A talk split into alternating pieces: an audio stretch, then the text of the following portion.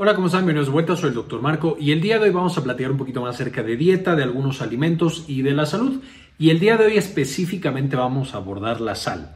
La sal eh, seguramente habrán escuchado que participa dentro de nuestra salud cardiovascular, específicamente el componente del sodio va a tener efectos sobre nuestros vasos sanguíneos y puede también regular la presión arterial. De hecho, el video de hipertensión arterial, que les dejo el enlace en la parte de arriba para que lo puedan consultar, ya vimos un poquito de estos mecanismos y de cómo el consumo de sal puede llevarnos a tener una presión más elevada. No mucho más elevada, pero vamos a ver un poquito más adelante, incluso una pequeña elevación puede ser mala. Con esto, si sabemos que la sal pues no es tan tan adecuada para nuestra dieta, de pronto han aparecido ciertas eh, opciones como de sustitutos de la sal. Estas combinaciones entre sal que es puramente cloruro de sodio, es decir, sodio y cloro, y otras cosas, por ejemplo, que eh, también incorporan potasio dentro de esta combinación. Y entonces el día de hoy tenemos ya un estudio bastante, bastante grande que parece demostrar qué pasa cuando disminuyes este consumo de sal, específicamente hablando de consumo de sal de mesa y lo cambias por un poco de potasio.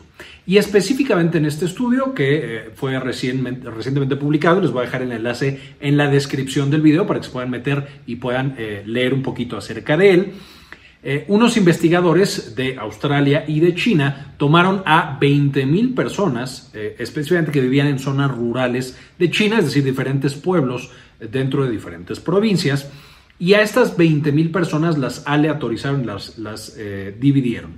Unas iban a recibir la sal de mesa que siempre habían estado consumiendo y otras iban a recibir un sustituto de sal que tenía 75% sodio y 25% potasio de la parte de sodio. Es decir, quitaban un poquito de sodio y le agregaban potasio a ese sustituto eh, que utilizaban las personas de la población que habían elegido, en términos generales eran pacientes de alto riesgo, es decir, personas que habían tenido un infarto cerebral previo o personas que tenían hipertensión no bien controlada, es decir, a pesar de tratamiento y de otras eh, eh, intervenciones, se mantenían con niveles de presión arterial elevada. Y lo siguieron por cinco años para ver qué es lo que sucedía. Ahora dirán, bueno, qué extraño que hayan elegido a China rural para, para hacer este tipo de estudios. Y de manera interesante, los investigadores explican que una de las principales razones es que las personas en Occidente, la mayor parte del sodio que consumimos no proviene de la sal de mesa. Sí, algo de lo que consumimos es de esta sal de mesa, pero una gran cantidad del sodio es de los alimentos altamente procesados que vamos a consumir. Entonces, ahí, digamos, la comida chatarra, la comida ultraprocesada, es la que es la principal fuente de sodio dentro de nuestra dieta. Mientras que en la China rural no tienen ese tipo de alimentos ultraprocesados y la mayor parte del sodio de su dieta va a provenir de la sal de mesa. Entonces, cambiar esa sal de mesa por este sustituto eh, básicamente cambia completamente la sal que ellos ingieren. Mientras que si esta investigación se hubiera hecho en el occidente, en países con alimentos ultraprocesados, pues no hubiera habido un efecto eh, tan importante, se enmascararía porque seguimos consumiendo inmensas cantidades de sodio en las otras cosas que consumimos. Ahora, ¿qué fue lo que encontraron estos investigadores? En ese seguimiento de cinco años que ellos tuvieron, eh, eh, llegaron a acumular más de 3.000 casos de infarto cerebral, 4.000 pacientes murieron y 5.000 pacientes tuvieron, estos son números aproximados, eventos cardiovasculares mayores. Y las personas que fueron aleatorizadas para recibir el sustituto de sal, es decir, el que tenía menos sodio, solo tenía 75% de sodio y 25% de potasio, mientras los controles recibían la sal normal, es decir, 100% de sodio. Encontraron que ese grupo, el de la sal alterada, el del sustituto que contenía potasio, presentaba un 14% de reducción en el riesgo de infarto cerebral, un 13% de reducción en el riesgo de eh, eventos cardiovasculares mayores y un 12% de reducción en el riesgo de muerte en estos cinco años.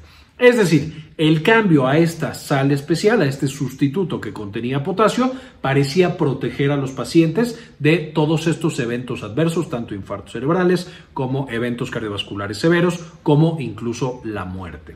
Y todos estos cambios fueron significativos. Con una P, que no voy a meter mucho en qué es eso, básicamente nos dice que no es por azar, de .006, lo cual es significativo, no era el azar, era que realmente había un efecto por esta intervención de cambiar esta sal de mesa por el sustituto. Por el otro lado, de pronto podrían decir, bueno, pero están consumiendo potasio. Eso no puede ser malo. Los niveles elevados de potasio pueden llegar a ser malos. Afortunadamente los riñones pueden manejarlo casi siempre. Y entonces encontraron que no había un incremento de potasio significativo en los pacientes que consumían la sal sustituto, la que contenía potasio, comparado con los que recibían la sal eh, solita, que solamente era sodio. Entonces la intervención era segura y era bastante eficaz para proteger a estos pacientes. Ahora, por supuesto, estos datos, este 14, 13 y 12% en prevención de, eh, respectivamente, infarto cerebral, eh, eventos cardiovasculares mayores y muerte, lo estamos viendo en pacientes de alto riesgo, ya sea que hubieran tenido infarto cerebral previo o que hubieran tenido eh, hipertensión no controlada, que son de los factores más importantes justo para el infarto cerebral, para un infarto cerebral recurrente. Cuando se analizó la subpoblación, todos los pacientes eran de más de 65 años. Eh, se encontró que no tenían factores de riesgo tan significativos, es decir, tenían hipertensión, pero no estaba completamente descontrolada.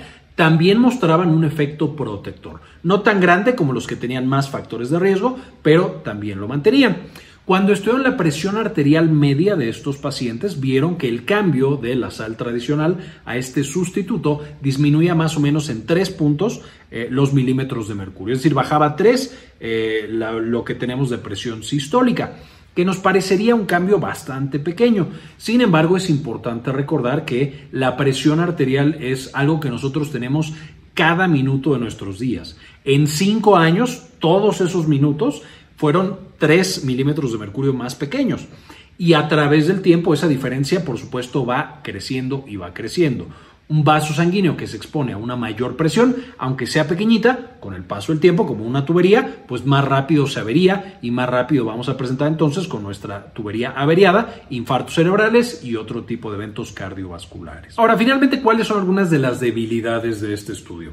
Primero, pareciera indicar de manera bastante, bastante importante que la reducción el consumo de sodio va a ser importante y va a ser buena para proteger a los pacientes especialmente de alto riesgo, pacientes hipertensos que no estén bien controlados y pacientes con factores de riesgo cardiovasculares, especialmente para infartos cerebrales, pero también para eventos eh, cardiovasculares mayores y para muerte por eventos cardiovasculares. Entonces, en todos ellos parece que el efecto va a ser bastante poderoso de la sustitución de sodio normal, de eh, eh, disminuir ese consumo de sodio a través de sal de mesa, de sustitutos o de dejar esta comida ultra procesada eh, pero también pareciera que personas que tienen menos factores de riesgo podrían beneficiarse. De, de, nuevo, porque ellos vieron que incluso pacientes que estaban cerca de estar en los riesgo bajo presentaban beneficios. Ahora, dentro de estas limitaciones de como cosas que nos quedan duda, es uno, un paciente sano, es decir, un paciente que no tiene factores de riesgo, si presentaría una mejoría equivalente, es decir, si también este cambio de sal, esta disminución en el consumo en su dieta de sodio, eh, podía ayudarle a prevenir esta eh, enfermedad cardiovascular y, de nuevo, infarto cerebral. Dos, el estudio no fue ciego, es decir, las personas no necesariamente eh, ignoraban o más bien podían saber si estaban consumiendo sal tradicional o sal con potasio. Entonces, eso llevaba, eh, un estudio que no es ciego, puede llevar a que tenga un poco menos poder estadístico por el riesgo de que los pacientes que están consumiendo, por ejemplo, el sodio con potasio digan, ah, bueno, estoy haciendo algo por mi salud, entonces psicológicamente empiecen a hacer más cosas para proteger su salud y disminuir su riesgo. Entonces es una de las limitantes, no significa que los resultados no nos sirvan. Eh, con este tipo de intervenciones a 5 años para infarto cerebral, el hecho de que no sea ciego tampoco le quita tanto poder y significancia. Y finalmente, otra de las grandes dudas que nos deja es, bueno, el efecto protector que nosotros vimos de este sustituto era porque disminuimos el consumo de sodio, seguramente en parte sí, pero también podría haber un componente en el que la ingesta de potasio estuviera llevando a este factor protector. Sabemos que el potasio es bastante frecuente en frutas y verduras, el sodio no tanto, Y, eh, por supuesto, las dietas que son ricas en frutas y verduras también ofrecen protección contra infartos cerebrales. El potasio, incluso a nivel molecular, puede participar dentro de diferentes procesos de los vasos sanguíneos, más bien de relajamiento eh, y de disminución de esta presión arterial. Hay algunos estudios interesantes que muestran que la suplementación con potasio podría ser buena para la salud cardiovascular. Entonces, la duda que nos deja este estudio, que no puede contestar, es si el principal efecto protector fue solo el descenso de sodio, la suplementación de potasio o una combinación de ambas, que probablemente al final descubramos con más estudios que es una combinación de menor consumo de sodio y mayor consumo de potasio. Ahora, para nosotros que tenemos una dieta occidental, de nuevo, el cambiar la sal de mesa por este sustituto no necesariamente es algo malo, podría ser algo bueno, especialmente en estas poblaciones de alto riesgo. Eh, sin embargo, la gran cantidad o la mayoría del sodio que consumimos nosotros en nuestra dieta no viene de la sal de mesa, viene de estos alimentos ultraprocesados y por lo tanto una de las principales estrategias para reducir ese consumo es reducir el consumo de ese tipo de alimentos. Finalmente, el consumo de estos suplementos de eh, sal que tienen potasio pueden ser bastante buenos, de nuevo en algunas poblaciones, pero por ejemplo a mí me ha tocado eh, un paciente que tenía insuficiencia renal, que estaba de hecho en proceso de diálisis, que le prohibieron la sal, pero la comida no le sabía por diferentes cuestiones, y entonces la familia le compró una sal de sustitución que era potasio. En esas poblaciones particulares donde el riñón no está funcionando de manera adecuada, podría ser peligroso esa suplementación con potasio, porque ahí sí el riñón no puede eliminar el potasio excedente y el potasio en la sangre puede llegar a causar diferentes complicaciones. Entonces, antes de que cambiemos esta sal de mesa normal por sustituto de sal, Ahí sí necesitaríamos hablar particularmente con nuestro médico y también, por supuesto, con nuestro nutriólogo, justo para que nos oriente a si es la estrategia correcta o no para mí en particular. Para la mayoría de las personas seguramente será una estrategia adecuada eh, de nuevo, es más importante quitar la comida que está ultra procesada, que cambió de sal de mesa tradicional por sustituto con potasio, pero de nuevo, como medida epidemiológica, posiblemente, eh, a lo mejor con un poco más de estudios, podríamos encontrar que esta sustitución también es adecuada. Y con este ya tenemos varios videos que hemos hablado de nutrición. De hecho, creo que ya alcanzamos un número suficiente y creamos ya una playlist de todos los videos en los cuales hemos platicado de cómo la nutrición que llevamos afecta de manera tan importante nuestra salud.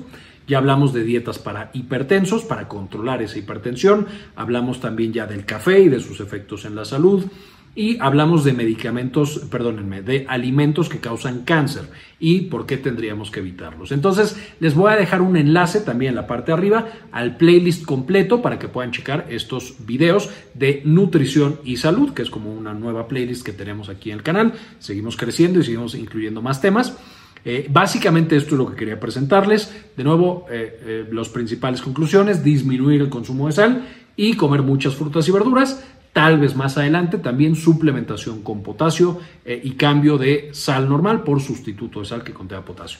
Esos últimos dos, de nuevo, eh, siguen en investigación, no lo recomendaría todavía. Finalmente, quiero agradecer a las personas que nos permiten hacer este tipo de investigaciones y presentarlas de una manera completamente gratuita eh, a través de una donación mensual de uno o de dos dólares. Realmente nos ayudan muchísimo a seguir con este trabajo. Y este video en particular se lo quiero dedicar a Dr. Mineralín, Nadia Godoy, Moni Lagos Gilberto Argueta, Nada de Nada, Julio Martínez, Yami Pascasio, Mari García, Georgina Joab Rodríguez, Milis, Javier Mejía, Luis Ernesto Peraza, Matías Hernández, Sandy Oliva, Ana Karen Tejeda, Jorge C. Beltrán y Enrique Segarra. Muchísimas gracias por todo el apoyo que nos dan. Eh, de nuevo, este video se los dedico a ustedes. A todos los demás, de todos modos, gracias por ver el video hasta este punto. Ojalá les sirva esta recomendación y saber un poquito más de la sal en nuestra vida. De nuevo, en la descripción del video, en la parte de abajo, les voy a dejar el enlace a los artículos para que puedan consultarlos y leerlos con más detalle. Y como siempre, ayúdenos a cambiar el mundo, compartan la información.